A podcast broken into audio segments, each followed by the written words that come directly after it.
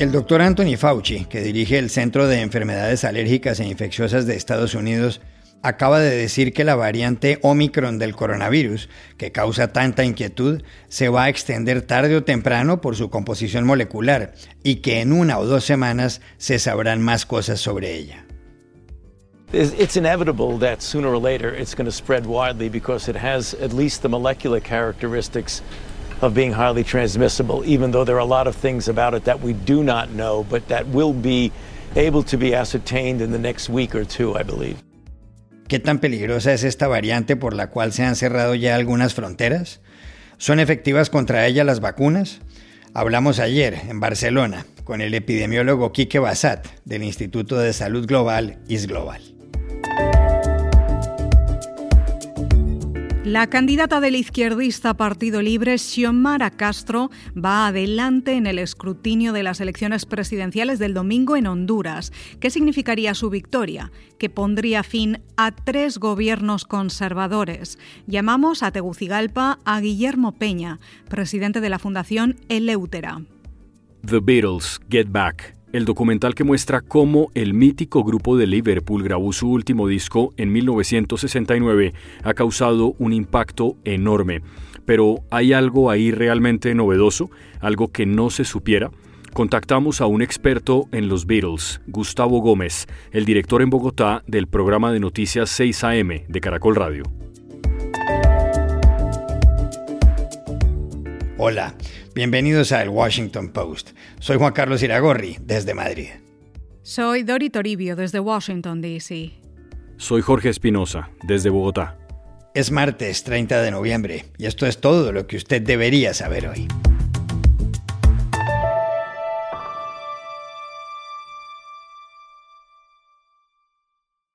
El mundo contiene el aliento desde el viernes, cuando la Organización Mundial de la Salud declaró que la nueva variante del coronavirus, la Omicron, representa un alto riesgo y es muy preocupante.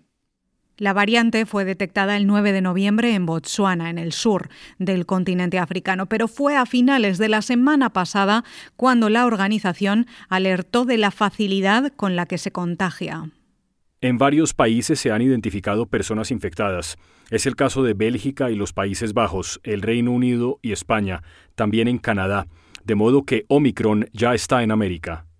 En Estados Unidos, el presidente Joe Biden dijo ayer que la nueva variante es causa de preocupación, pero no causa de pánico, y que su país tiene las mejores vacunas, las mejores medicinas, los mejores científicos, y que están aprendiendo cada día sobre la variante. This variant is a cause for concern, not a cause for panic. We have the best vaccine in the world, the best medicines, the best scientists, and we're learning more every single day. Ante la situación, varios países prohibieron los vuelos desde y hasta Sudáfrica, cuyo presidente, Cyril Ramaphosa, pidió que levantaran esa restricción porque, según él, no hay base científica para decretarla. ¿Qué tan peligrosa es la variante Omicron del coronavirus? Se lo preguntamos ayer al epidemiólogo Quique Basat del Instituto de Salud Global de Barcelona, ISGlobal.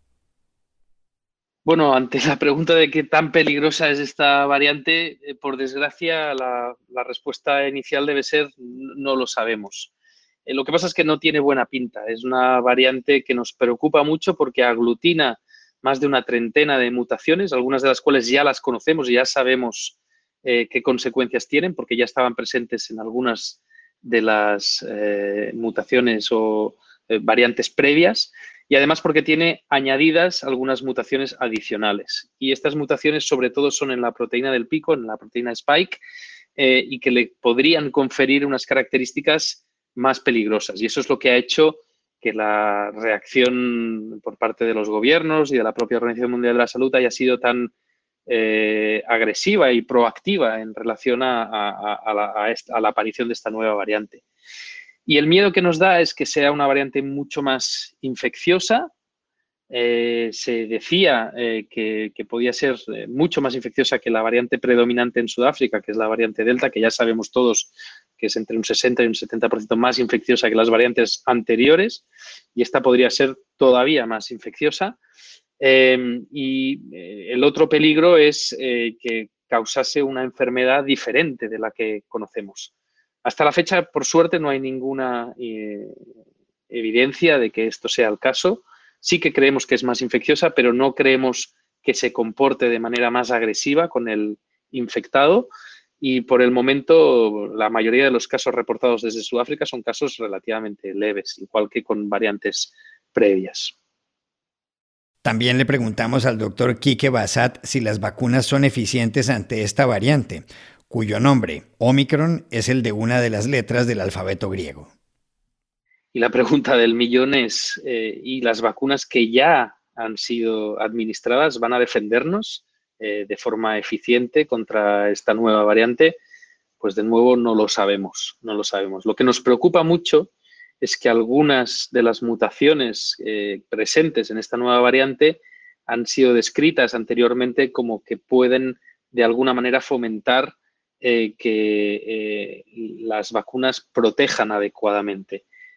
pueden evitar que las, que las vacunas protejan tan bien como con las variantes anteriores.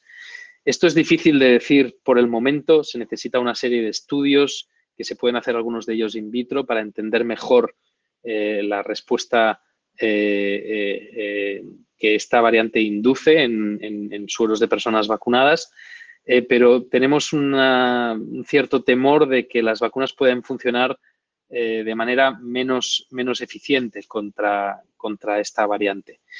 es todavía pronto para afirmarlo con, certeza y tendremos que ver qué ocurre, pero es lógico pensar que, al igual que ha pasado con variantes previas, quizá las vacunas pierdan una cierta eficacia, pero sigan funcionando razonablemente bien, sobre todo a la hora de prevenir contra la enfermedad grave. Debemos recordar que lo fundamental en el COVID es que la persona vacunada esté protegida contra la enfermedad grave. Si no está protegida contra la infección, en el fondo da un poquito igual, mientras esa persona sepa que su vida no corre peligro porque aunque se infecte, no va a desarrollar enfermedad grave. Es pronto para decir todavía si esto será el caso con la variante eh, nueva, pero esperemos que así sea.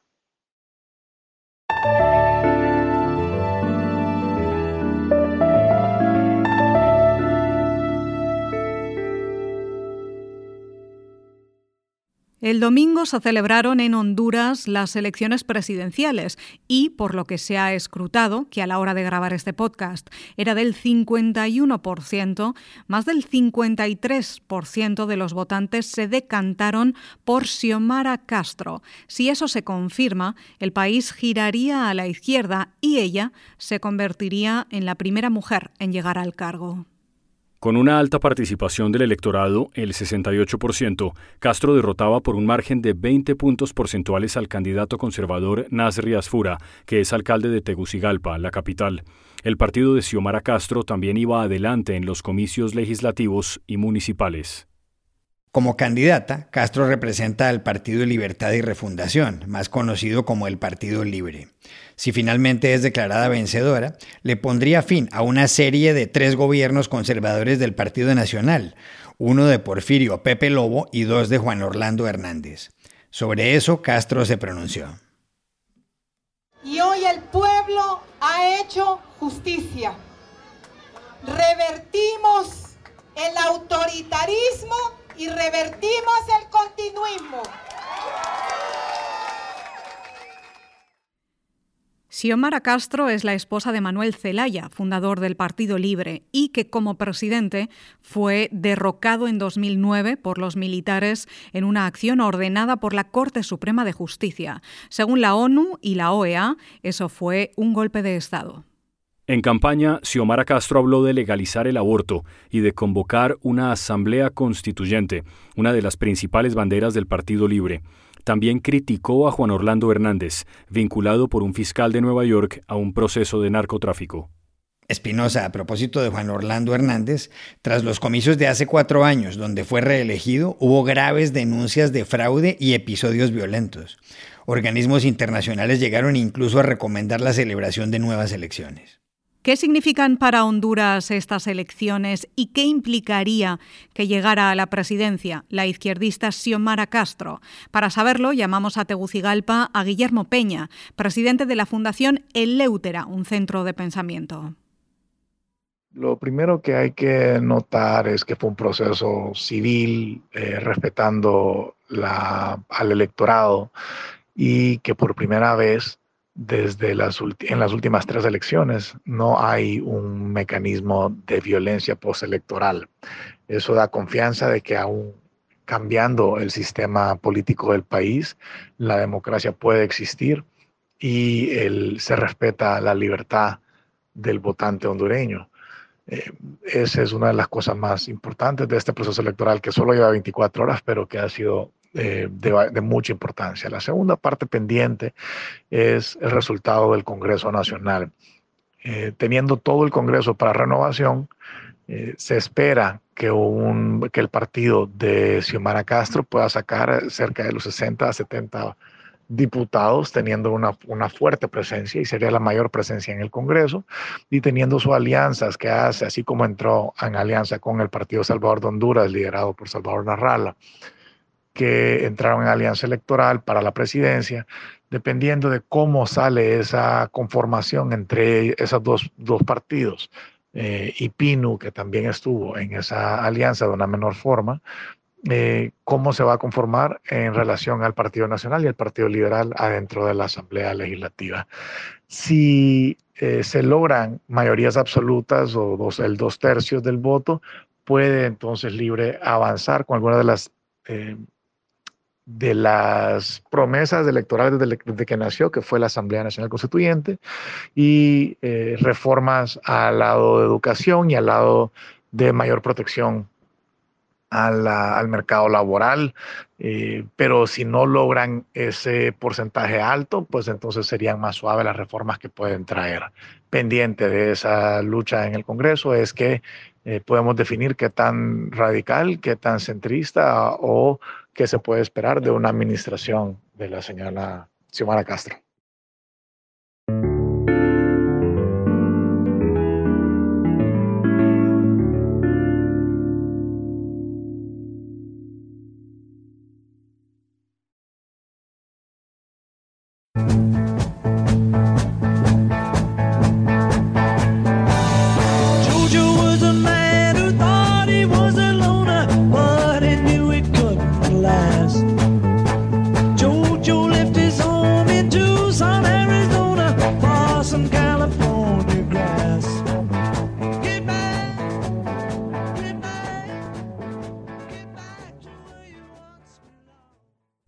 Así suena la canción Get Back, tal como la ensayaron los Beatles en enero de 1969 mientras grababan en los míticos estudios londinenses de Abbey Road el larga duración que salió al mercado con el título de Let It Be y que fue su último disco.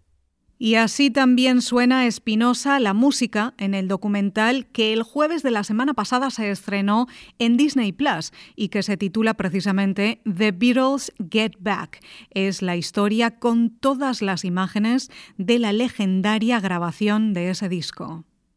El documental, que inicialmente iba a ser más corto, consta de varios capítulos donde se ven las sesiones de grabación de John Lennon, Paul McCartney, George Harrison y Ringo Starr. El director es el neozelandés Peter Jackson, que dirigió El Señor de los Anillos. Jackson tuvo acceso a 60 horas de filmaciones que se tomaron durante 22 días. También revisó más de 140 horas de grabaciones donde los Beatles estuvieron acompañados por familiares suyos, Lennon con Yoko Ono, McCartney con Linda Eastman.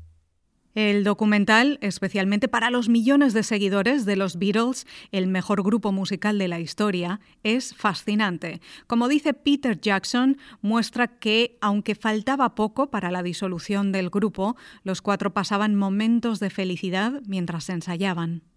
Más de 50 años después de la grabación de Let It Be, ¿hay algo nuevo en este documental? Se lo preguntamos ayer en Bogotá, en la capital de Colombia, a Gustavo Gómez, director del conocido programa de noticias 6 AM de Caracol Radio, autor del libro sobre los Beatles y fanático como pocos de ese grupo. Increíblemente sí, después de 50 años todavía hay cosas que aprender sobre los Beatles. Una fundamental en el documental de Peter Jackson es recordarnos que los Beatles eran gente, que John, Paul, George y Ringo no eran ídolos, que no eran una especie de dioses del Olimpo, sino gente, gente que llega con agrieras a trabajar, gente que se molesta cuando algo no funciona, gente que a veces no puede ocultar humores agrios, gente, gente como todos, con los problemas de la gente que no pueden escapar ni a la grabación de un disco o de un documental o de cualquier proyecto laboral, por artístico que nos parezca, y pensemos que el arte nada tiene que ver con un trabajo casi formal, casi juicioso de oficina. Aparte de eso, pues en innumerables discos piratas hemos escuchado los audios de todas esas horas durante décadas, pero no habíamos visto las caras que estamos viendo en el documental. La cara de John de aburrimiento, o la de Paul de disposición, o la de George de molestia, o la de Ringo de afabilidad. Las caras de los Beatles son las caras de una generación y están en el documental de Peter Jackson que nos muestra a los cuatro de Liverpool como unas personas de carne y hueso, eso era mucho pedir en 50 años, pero se logró. Y hasta la imagen de Yoko Ono cambia para muchos de nosotros. ¿Por qué? ¿Por qué el documental le cambia a Gustavo Gómez la imagen que tenía de Yoko Ono? Es que Yoko Ono en el documental, al igual que ha venido pasando con algunas colecciones que se han publicado extensas de los discos de John Lennon como el Imagine y el Plástico No Van, se nos descubre como una influencia permanente en John Lennon. Es para el admirador de los Beatles casi que un dogma separar a Yoko, excluirla y tirarla al infierno, botarla a los tiburones para solo disfrutar de Lennon. Pero es que Lennon era Yoko, Yoko era Lennon.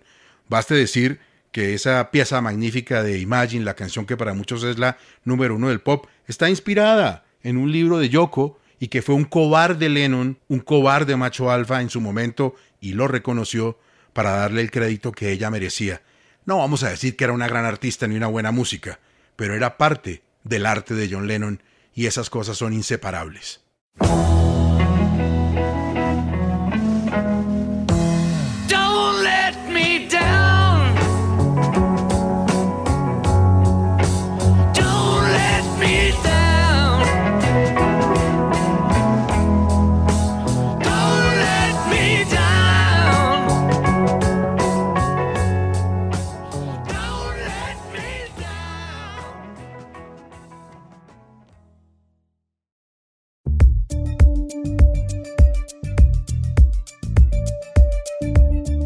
Estas son otras cosas que usted también debería saber hoy. El secretario general de la Organización de Estados Americanos, la OEA, Luis Almagro, pidió ayer en una sesión extraordinaria del Consejo Permanente que la comunidad internacional siga presionando al presidente nicaragüense Daniel Ortega para que retome el camino de la democracia. El 19 de noviembre, el país centroamericano anunció su retirada de la OEA después de que el organismo dijera que las elecciones celebradas el 7 de noviembre en Nicaragua no fueron libres. Jack Dorsey, uno de los fundadores de la red social Twitter, renunció ayer a su cargo como presidente ejecutivo de la compañía. Dorsey, de 45 años, cofundó la red en 2006 y fue también quien publicó el primer tweet de la historia con el mensaje Solo configuro mi Twitter. En un correo a los empleados explicó, decidí abandonar Twitter porque creo que la empresa está lista para dejar atrás a sus fundadores. Su reemplazo será el ingeniero indio Parag Agrawal, el director de tecnología. Lionel Messi recibió ayer el Balón de Oro en una ceremonia en el Teatro Châtelet de París y se convirtió así en el único futbolista que lo ha obtenido en siete ocasiones. El premio que entrega la revista France Football desde 1956 se define después de la votación de 180 periodistas. Messi, de 34 años y jugador del Paris Saint-Germain, se impuso a jugadores como el polaco Robert Lewandowski, el francés Karim Benzema y el portugués Cristiano Ronaldo. Y aquí termina el episodio de hoy de El Washington Post, El Guapo. En la producción estuvo John F. Burnett. Por favor, cuídense mucho.